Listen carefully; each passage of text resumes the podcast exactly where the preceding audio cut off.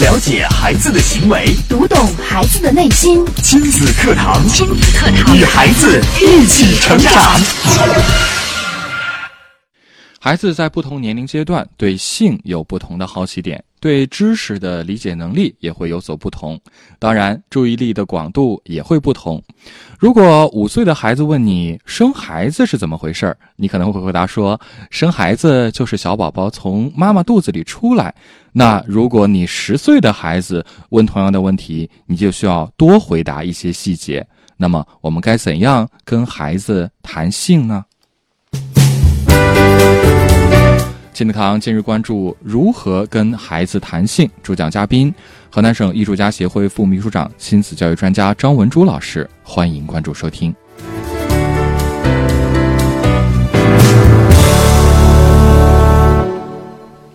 我是主持人袁明阳，有请张老师。张老师你好，明阳好，大家好。嗯，说到这个性教育啊，其实。作为很多传统的中国父母来讲，好像觉得这是一个讳莫如深的话题。对，我们能不提就不提吧。对，这两年好多了，好多了。嗯，但是我相信，就像今天导语里讲的，对不同年龄阶段的孩子的性启蒙、性教育是有不同的方法的。对，是。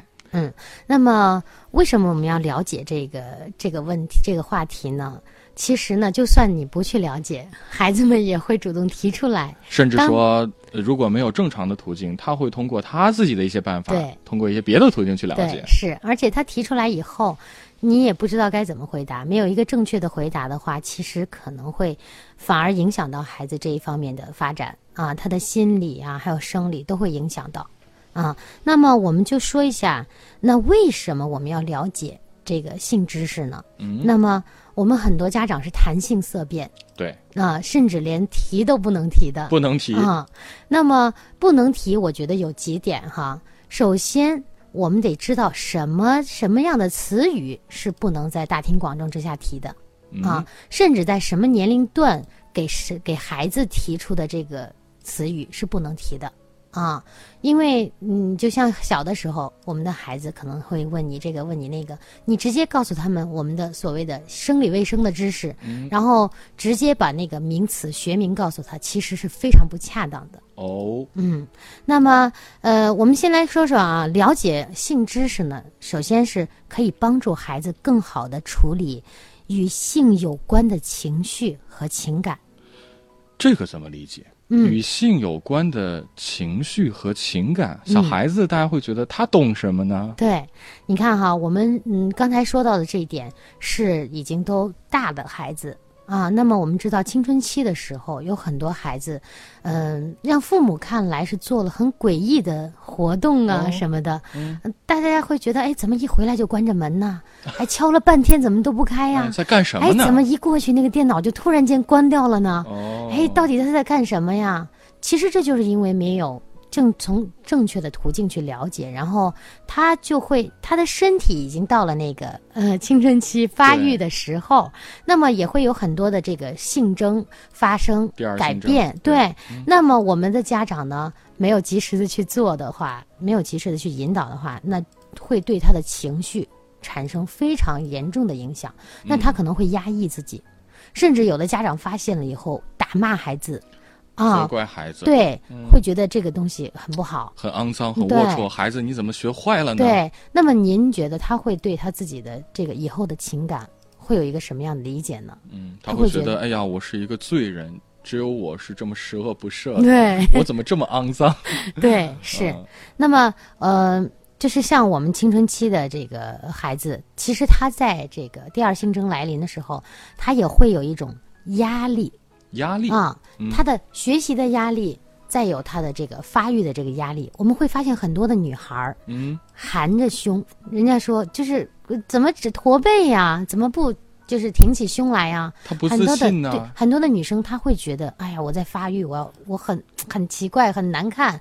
然后可能别的同学还没有开始发育，她已经开始了。她会觉得，哎呦，我跟别人很害羞，对。这个太对。有种羞耻感在里面。对，很多女孩在那个时候就就是含着胸，就变成了驼背。哦。啊，那么很多男生呢，在那一时间就他脸上会起很多很多的青青春春痘，就是上咱们上一期上一期节目张老师提到洗啊洗啊啊，对对那么对它还会有很多的，就是他的一些生理上的反应。是。那么，嗯，可能在家里边被大人发现嗯。什么的，他会觉得呀 很有压力。嗯。他觉得他的正常的一个生理的这个呃 变化，嗯。就会影响到他的生活。其实。是，啊，这其实还是源自于性教育的缺失，对，他不了解这到底是一种怎么样的情况。其实呢，有的时候我们呃现在一直都在进行这种教育哈，我们的学校都有这种课程，是。但是呢，我们的家长。别看我们也是从那个时候过来的，我记得咱们上学那会儿，其实都有都有对生理卫生生理卫生课，包括生物课里都有专门这一章节。是，但是据我了解，可能城市里的学校还好。对就是很多同龄的，包括上大学之后，呃，跟一些同学聊，就是听到他们讲，好像，呃，一些农村的学校，嗯。虽然同样的这个教程，但是老师是不讲的，，对，就说你们自己看吧，老师都不知道该怎么讲，不知道怎啊么讲，呃，甚至还有的时候学校讲过了，但是家长在避讳这个话题。在避讳。啊，嗯，一直在躲躲藏。就是我我我倒是觉得，越是这种态度，越会让孩子在心里对他产生很多疑惑、好奇、不解。对，真的是这样。嗯，他越是那样，他甚至有的孩子哈，就是说我们以后会有很多的性犯罪哈，哦，呃，全都是那一时期压抑的嗯结果造成的啊。哎呀，这个就很严重了。对，那么我们会发现，就像明阳说的，一些偏远的山区，嗯，他的那些孩子没有了解过这个，但是他他毕竟是人嘛，他到那个时间，到了那个阶段自然而然啊，一定会生长的。对对，那么他就会以各种奇怪的方式去解决这种我们所谓的欲望啊，哦我们的这种是第二性征反映出来，我们的荷尔蒙嗯，急剧嗯嗯增长。是的。那么他们就会用别的方式来发泄，那么到最后可能就会产生一些很奇怪的，嗯、我们所谓的就是犯罪行为嗯啊。那么，呃，我们的家庭呢，其实是可以成为子女学习性知识教育的最有意义的场所。嗯嗯，那其实也是这个事儿啊，本身就是我们家庭和家长的责任。对，啊，那么我们作为家长呢，如果能从一开始就对孩子进行正确的健康知识的那个引导和学习的话，那以后生活中他肯定会，就像刚才绵阳说的，嗯他会建立基本的自信，然后呢，呃，而且他会有一种对父母有一种信任感。是，啊，他会觉得哦，我可以跟你敞开心扉，我可以跟我的父母说我的而且觉得这生活的每一个方方面是面，，这是可以聊的。对，嗯而不是说我们遇到了这一方面的困惑，不知道该怎么办，嗯，该跟谁聊啊？有的时候跟同学，同学和同学之间，有的时候会觉得呀，这个人怎么 怎么这样啊？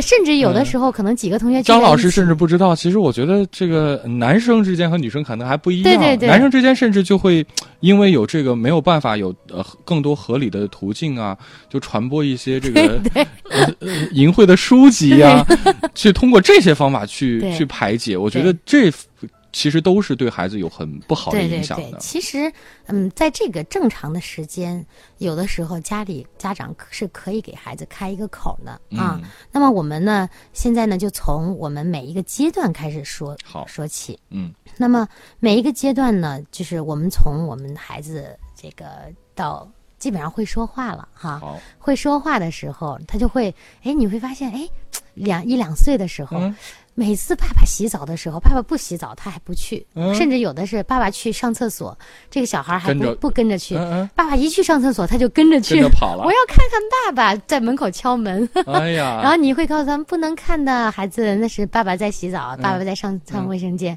嗯，不行，我就要看。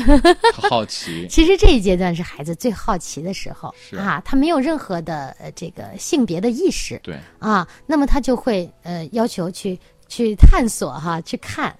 那么我们说三岁之前的这个呃性知识教育跟三岁以后是有很大的区别的。嗯，三岁之前呢，我们如果现在在三岁之前的宝宝的爸爸妈妈，我们就可以抓住这个机会，嗯在三岁之前，可以如允许孩子，就是爸爸真的洗澡，孩子闯进去了，可以允许他就是看到这些，然后跟孩子就是可以呃呃嗯笼统的讲一下，就是呃，三岁之前的孩子，他想看就可以允许可以允许不他用特别但是不能每天都看，可以给孩子一次这样的呃，就闯入了这个这个机会。但是当然不是说他不要看，你非要把他拉进去，那会很奇怪。有的家长会理解有问有错误啊。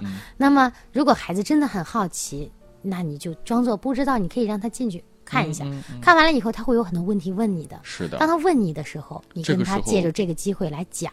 这就是个啊很好的机会教育了。嗯对对。那么在三岁之前呢，我们的孩子，呃，甚至是很多的专业术语是在我个人觉得得在这个青春期之前都要用一些我们自己的这个呃术语。我们自己的名词来代替，嗯啊，比如说我们的孩子，很多孩子都会问哈，你看这个，我们刚才说他在好奇爸爸是怎么回事儿啊？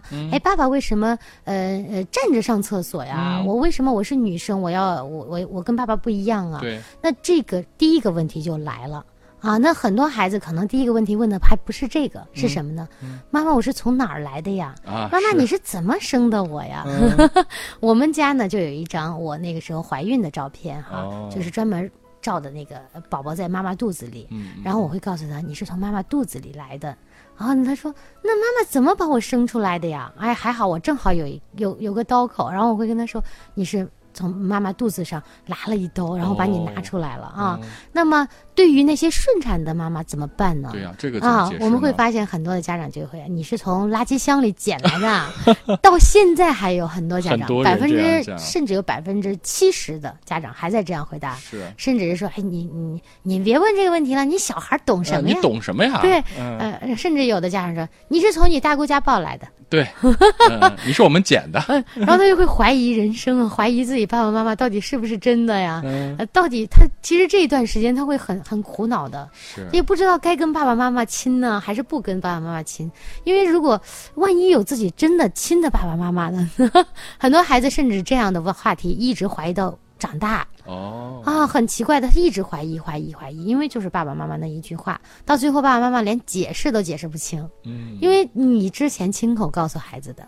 而不是孩子 去问的啊，那可能有的父母说：“你看看，我就是亲生的你，你怎么天天在那说你有个什么？呃，你有的时候孩子到了青春期就会说：我去找我的亲爸亲妈。嗯，那么这一时间的啊、我们在青春期之前呢，我的建议是告诉孩子哦，顺产的孩子，你妈妈一定要告诉孩子，你是从生命通道生出来的哦，啊，用这就个是词，而不是一个代替的一个说法对了，而嗯不是到了青春期以后，学校呃学校会给孩子们讲这些专业术语。嗯其实我们很多的时候，就跟我女儿她老师说啊，以后我们老师那个孩子们跟老师举手，不要说我要去嗯、呃那个尿尿，我要去拉屎，嗯 要怎么说呢？我们可以变一个词嘛。啊，我要去上卫生间哎，啊。那么这样的话，嗯，别人会听起来哦，他是他是去有有有有要自自己做处理的事情，而不是说我们就是很直白的把那些专业的词拿出来说、嗯啊。嗯，因为毕竟嗯就像我们说的，我们中国呃这个呃礼仪之邦啊，还有很多东西其实是呃需要稍微的嗯避讳一下的啊。是。当然你避讳呢，你需要有一个词来代替啊。那么这个词就是生命通道。嗯啊，那么你告诉他生命通道了以后，他会说哦，有一个叫生命通道的地方，是我是妈妈把我从那儿生出来的嗯啊。那么有的孩子就就是在这一阶段，他可能就问了，就结束了。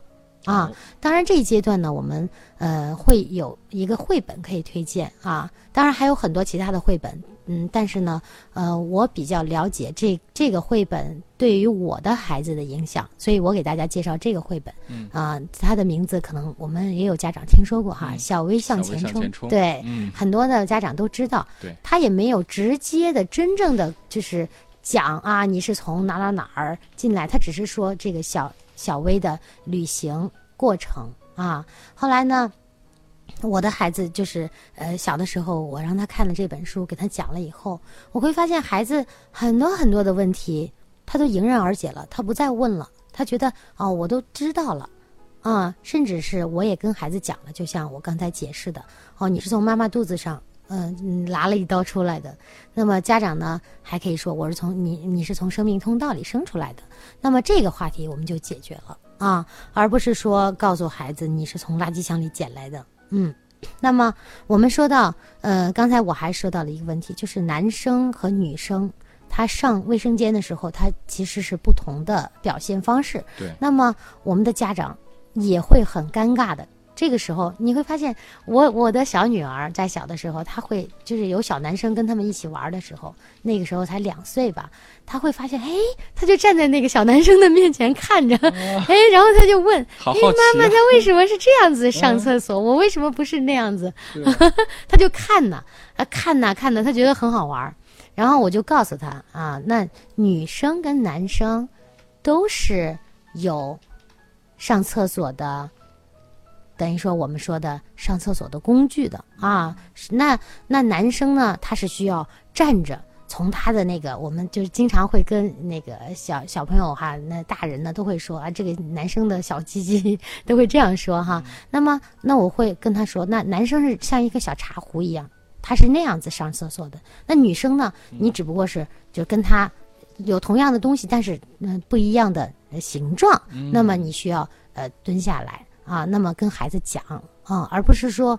嗯，你根本就不跟孩子说清楚，而且呢，跟孩子说你不要去看了，你看了干什么？羞羞羞啊什么的，然后孩子还会还会去看，而因为他不明白为什么我是女生，他是男生啊，呃，包括现在幼儿园阶段呢，其实都有开这种就是性别意识的这个课程啊。那么你看哈，男生的那个上上卫生间的那个小小便便，跟那个女生的那个、呃是不一样的。那么卫生间已经都分开了。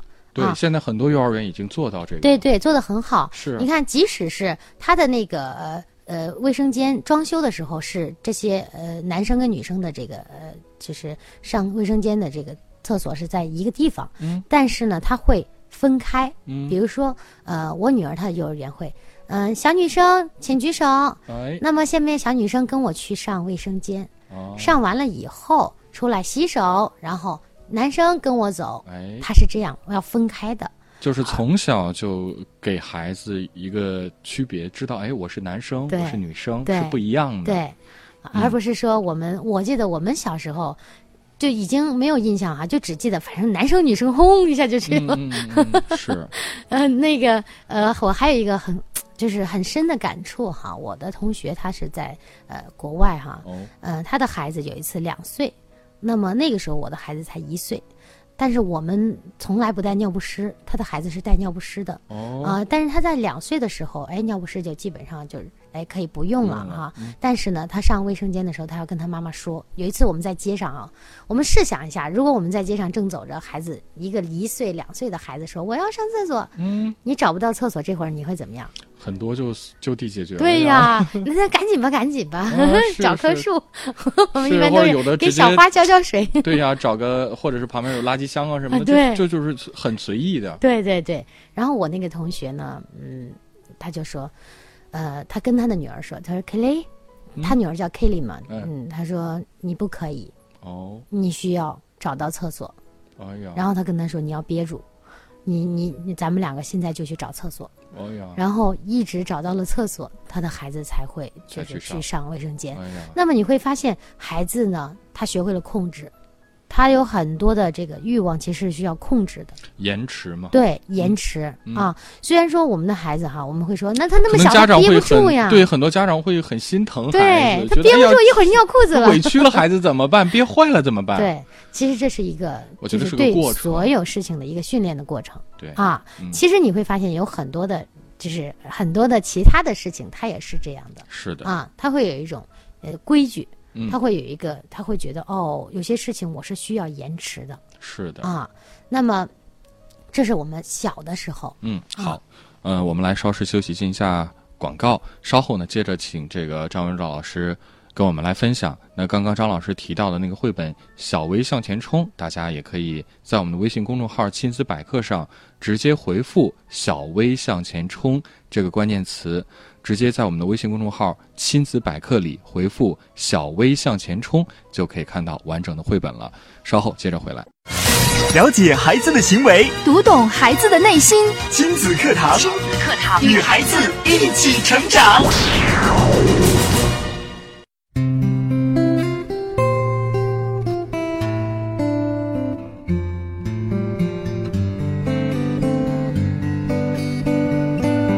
好继续回到节目当中，今天的亲子课堂为大家邀请到，呃，河南省艺术家协会副秘书长、亲子教育专家张文珠老师带来的话题：如何跟孩子谈性。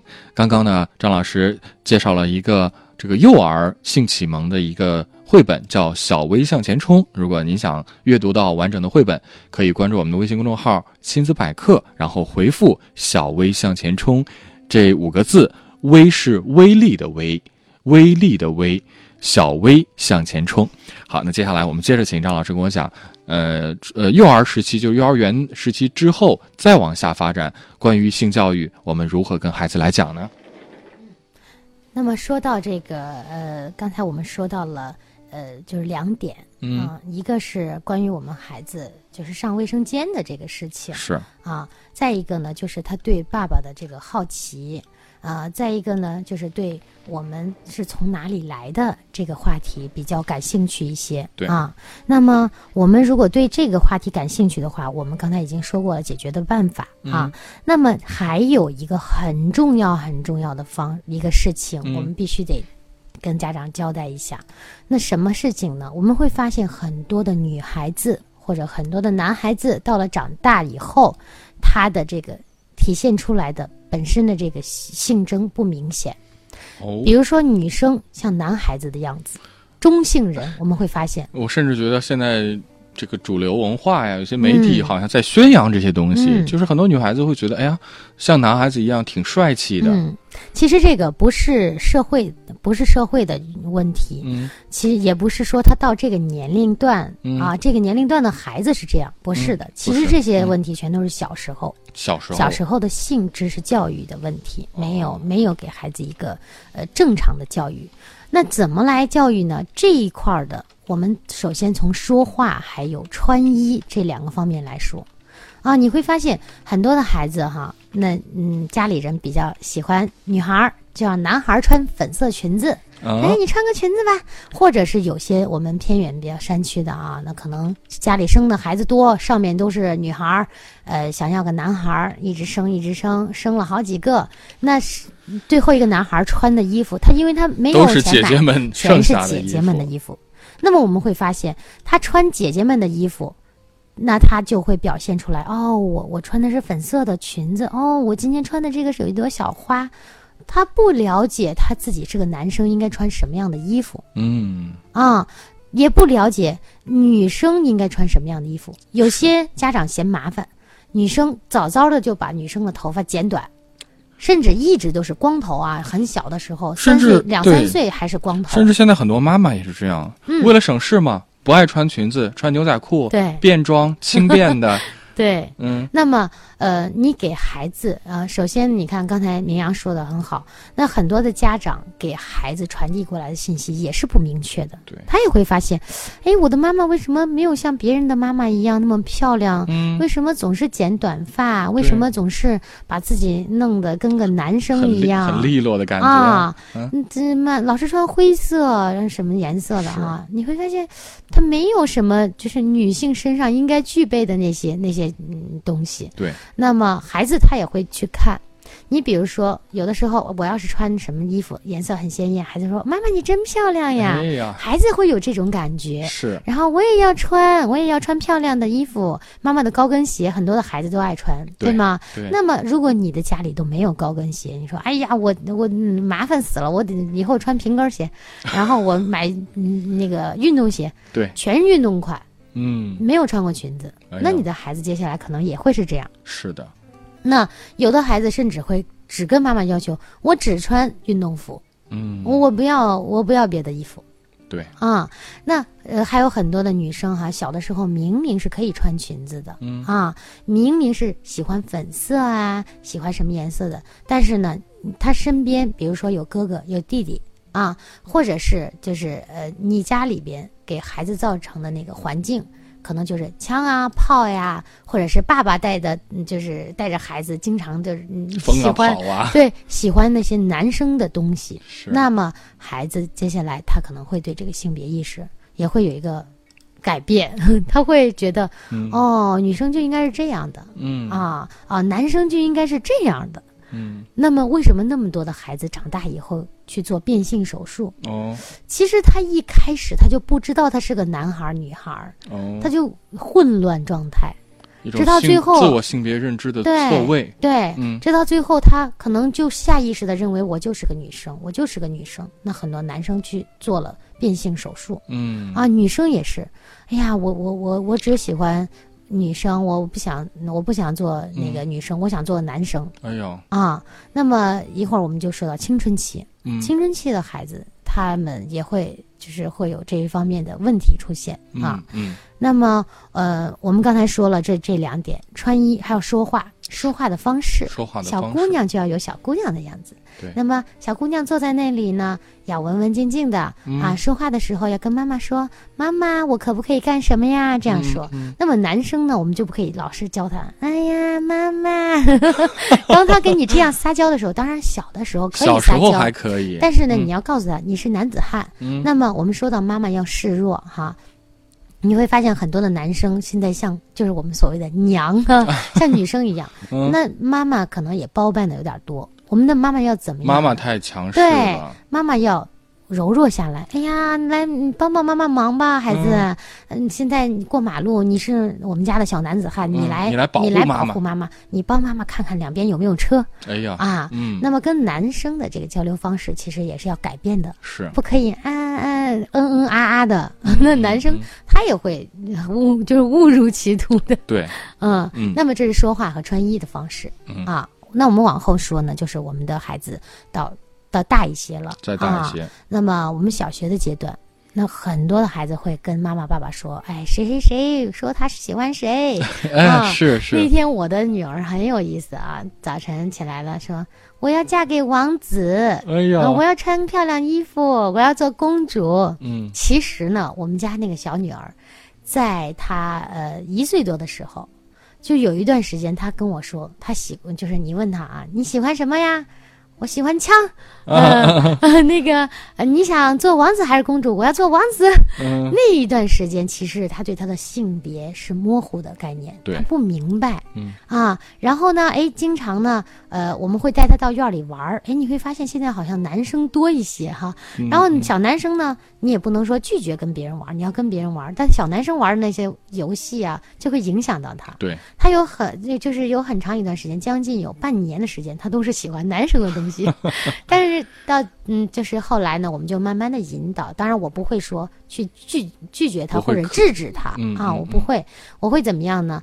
嗯，我有意识的给他买粉色的裙子啊，给他买小皮鞋，很漂亮，带蝴蝶结的。嗯那么我会跟他说：“哎，那我们今天看看王子和公主的动画片吧。”那我会主动的去引导他这一方面，啊是，啊，慢慢慢慢的，家长不要着急，有的孩子可能现在已经表现出来，就是只喜欢男生的东西，或者男生只喜欢女生的东西，慢慢来。慢慢来，让他有一个过程去调整。嗯。包括你带他去玩儿的时候，你你如果男生有女生的这个性征的话，那你就让男生多跟男生玩儿，你嗯多带他去男生的地方玩儿，玩儿一些男子男子汉的游戏，是，比如说一些呃极限运动啊，嗯就我们的一些攀岩呐、对，啊，我们的一些轮滑呀，嗯啊，嗯，包括我们的男生的一些呃，包括游泳啊什么的，滑板呐、都可以让孩子去做这些事情。嗯啊，那接下来呢，女生怎么办呢？女生就像我说的，你可以把她的房子，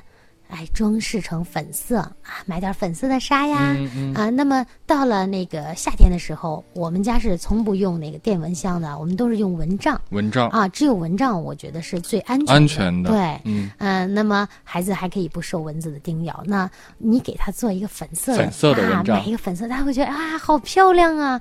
即使他真的现在表现出来是小男生的感觉哈，但是他看到这些、嗯女生的心里边还是有一个公主梦的，是，她也会觉得很漂亮。时间长了，她自然会喜欢女生的东西的、嗯啊。好，这是呃，我们要从家庭环境当中给孩子营造一个让他有对自我性别的认知的这样的一个环境，对，让孩子自然而然的呃不会出现一些这个性别认知上的一些问题。对，是。嗯好，我们来稍事休息，进一下广告。广告之后，接着回到节目当中。开开车需要学习电脑需要学习，那教育孩子呢？任何事情都需要技术，而最需要技术的事情就是教育子女。孩子肯定比电脑、汽车更复杂、更精密，而重要的是它更珍贵。假如我们一生只能拥有一项本领的话，必定首选家庭教育。教育孩子，你是合格父母吗？亲子课堂，为人父母者的必修课程，让您轻松玩转孩子，成就孩子的一生。成就孩子的一生。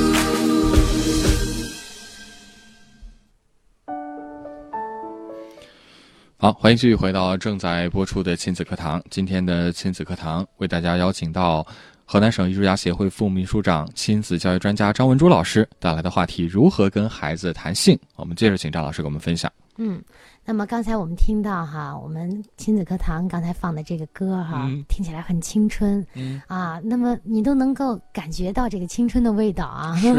啊，那么跟孩子们在一起，我们就是很开心的。为什么呢？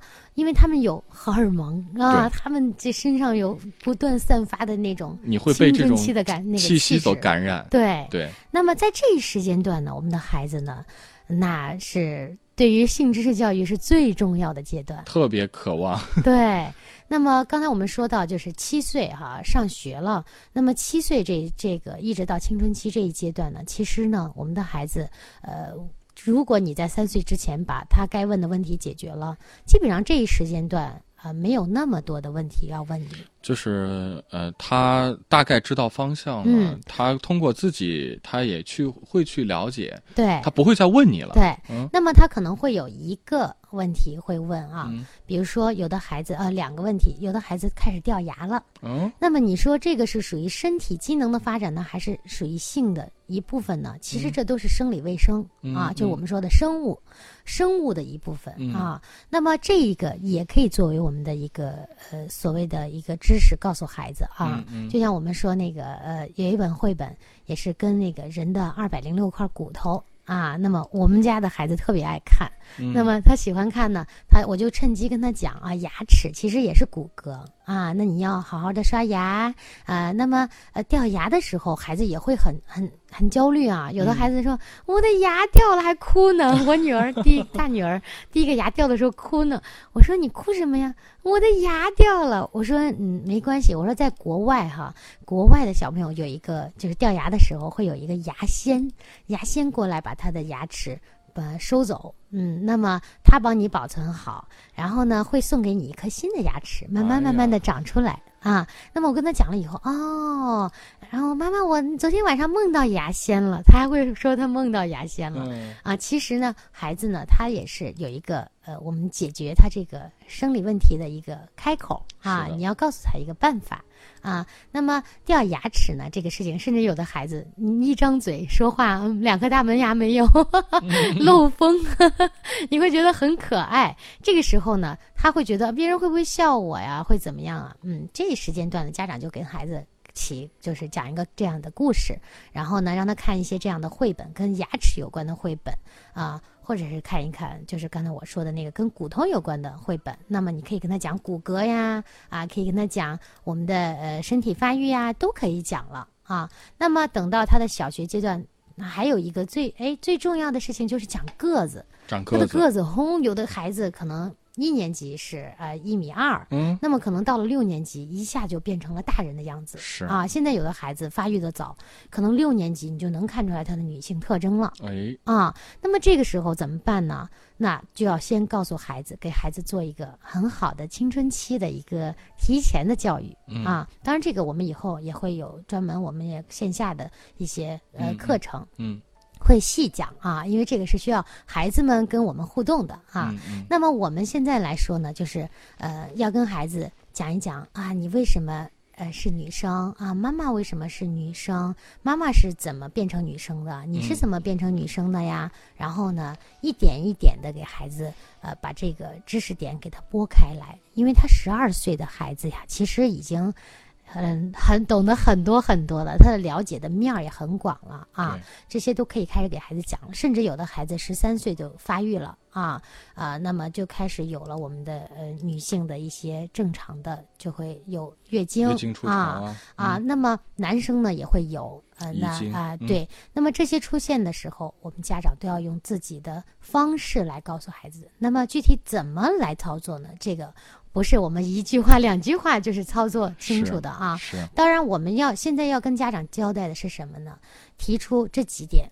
第一呢，如果孩子出现了这种性征，嗯你一定要欣然的接受，让孩子接受这件事情。嗯啊啊，那么女生呢，可以给孩子，呃，哎，你你终于变成女生了，你变成女孩了，那你原来呢还是个小女孩，现在是个女人了啊，嗯嗯那么你从此以后就可以，呃，就是嗯、结婚的时候就可以生宝宝啦，嗯那么你现在呢就可以跟妈妈一样，啊、那个戴胸罩啊，呃，就可以跟妈妈一样，哦，做女人可以做的事情了啊，那么嗯就一点一点跟孩子讲，那么男生也是这样。嗯可以给孩子庆祝，就是很多国外就会有一个成人礼，成人礼我们会发现啊，这个成人礼其实不只是说十八岁呀，对这个不是一个这个生理年龄上的，其实它就是一个身体发育上的一个信号。对。嗯，那么我们也可以给孩子有一个成人礼啊，现在也很流行哈。对，身边有很多的姑娘啊，一到大了，请身边的朋友啊，我们女儿今年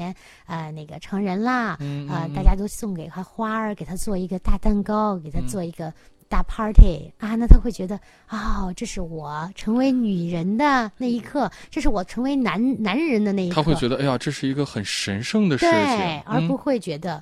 哎呀，是羞很肮耻脏啊，呀，嗯很羞耻啊！我嗯怎么嗯办呢？有些女生啊，来月经了，第一次不知道怎么办啊，惊慌失嗯，措的。偷偷的把那个呃衣服呀藏起来呀，嗯不跟妈嗯妈说呀，对对，然后不愿意上学呀，躲在房间里，都是、这都是这个呃生理嗯性征给影响的啊。那么男生也是如此，嗯我们家长要正确的引导啊。如果我们的男生有在看那些啊呃，就是刚才我们明阳说的，我们会通过别的渠道，因为现在网络太发达，对你现在想看什么都能啊都能看到。对，那么。好，趁着这个机会就跟孩子讲了。那么嗯。在国外呢，有这样的嗯这样的例子啊，嗯，有一个我们的著名的演员，他的孩子有一次就是啊、呃就在偷看那个嗯。就是动物的呃那一些录录像视频，嗯然后他就问他，哎，你为什么要看呢？他嗯不是大发雷霆，他在问你为什么要看呢？然后孩子说啊，嗯，因为我想了解，啊，那个到底是怎么回事啊？嗯然后他妈妈就说好，那这样我们两个现在妈妈给你搜一个视频，我们两个一起来看，嗯然后就看了一个动物的。呃，就是生长过程啊，嗯包括它的呃动物的繁衍啊啊繁衍生息。嗯那么看完了以后，他跟他讲，其实我们人类也是这样的。嗯哦，那他他就觉得哦，原来是这样。嗯，那么你还会告诉孩子什么呢？孩子，我们有了女性的特征，有了男性的特征，我们要对自己负责任。嗯那么我们常说的是，首先对自己的一个自我的防御啊，你从小到大就会告诉孩子，孩子，你的呃女生的话，你穿游泳衣的地方是不可以让别人摸的，衣服遮男生也是对那么我们去游泳的时候，你就告诉他啊，你穿小内裤的地方是不可以让别人摸的。嗯啊，女生也是，你穿游泳衣的地方都不是不可以让别人摸的啊。那么，包括我们在家里给孩子每天都要洗澡，那么我们肯定是女生给女生啊，你那妈妈给女孩洗澡，爸爸给男孩洗澡。嗯我会见到很多时候，我们去游泳的时候，哎，一个七八岁的男孩还跟跟着着妈妈，妈，哎呀，我我都觉得很，其实很很会很尴尬的。嗯嗯更不要说那个，就是这个男生，他如果他有一点点的那个懵懂的时候，嗯他也会觉得，嗯，会对他这个性的意识会产生变化的。对啊，那么他可能会早熟。家长会觉得，哎呀，那怕什么？他还小着呢。那么你不知道，七岁的孩子对于一个甚至是五岁，我觉得都不小了，特别是男孩儿啊。你带他去女澡堂的话，他会，嗯，他真的以后他会很多事情，他会提前知道。嗯嗯，不该他这个年龄段知道的事情，是可以不用让他知道的是啊。那么他提前知道了以后，他会有很多的他生理的反应的啊，提前就是会有生理的反应，嗯提前荷尔蒙会发就是增多啊。那么其实这个时候对孩子的发育成长是很不利的。嗯啊，那么，嗯，还有一些好的现象是什么呢？哎，你会发现，我们去上卫生间的时候，很多男生他会说：“哎，妈妈，我要去上男卫生间。”哎，我觉得这个孩子真不错。但是他妈妈说：“嗯、那那你你会不会呀？对呀，你自己行吗？那嗯好吧，我在外边等你。”嗯啊，那个那个男生有一次，我有一个小男生是硬被妈妈拽进女女厕所，然后他又自己跑出来。哦他不愿意啊，去，他说我必须要去男厕所。嗯哎，我觉得这就是呃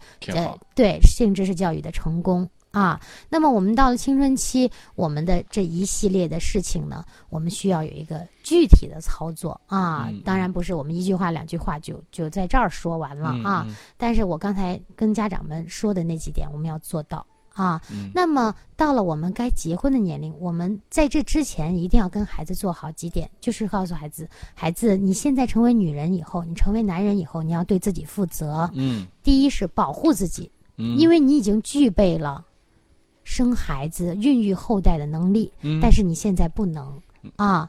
你要什么时候去去做，然后在什么样的条件下、什么样的情况下去做这些事情，嗯我们一定要跟孩子讲清楚。啊，而且讲的时候呢，不能义正言辞的像那个说教一样，要跟孩子讲很美好的事情啊啊。那比如说女孩呢，你会你让他成人的那一天，你让他的爸爸送给他一束花，嗯啊，就告诉他，嗯，孩子，你现在成人了，但是呢，你到了结婚的年龄，比如说，你跟他讲，你到了二十二岁才可以结婚，结婚了以后，你才可以孕育你的后代。啊，那么在之前你要好好保护自己。那很多的学校哈，我们原来的国外的学校是这样的，现在我们大学也有这种呃呃，这个也有这种类型的事情出现哈。那么就是给孩子们发避孕套啊。嗯我们发现大学生现在很多都会，哎，上学的时候都会接触到这种知识，然甚后至校园里都有对有那种售卖机，对那么就是告诉孩子们，你要学会保护自己，保护别人，啊。嗯那么在你保护自己、保护别人的同时，你要知道你什么时候可以做什么事情，什么时候不可以做什么事情是的啊。让他理解了以后啊，他就可以正常的去，就是跟自己的这个成长作伴，而不是说，啊，我我我到这个年龄了，其实我会有一方面这样的反应，那我故意去回避它，故意嗯去压制它，那么我到最后其实是。嗯，反其道而行之，甚至会起到反作用的。是赌不如输。对，嗯好，时间关系呢，今天的节目就到这儿。非常感谢张文竹老师的精彩讲解。更多的亲子教子的内容，大家还可以关注我们节目公众账号“亲子百科”，千百的百，课堂的课，来了解更多的内容。明天同一时间，新街坊和您不见不散。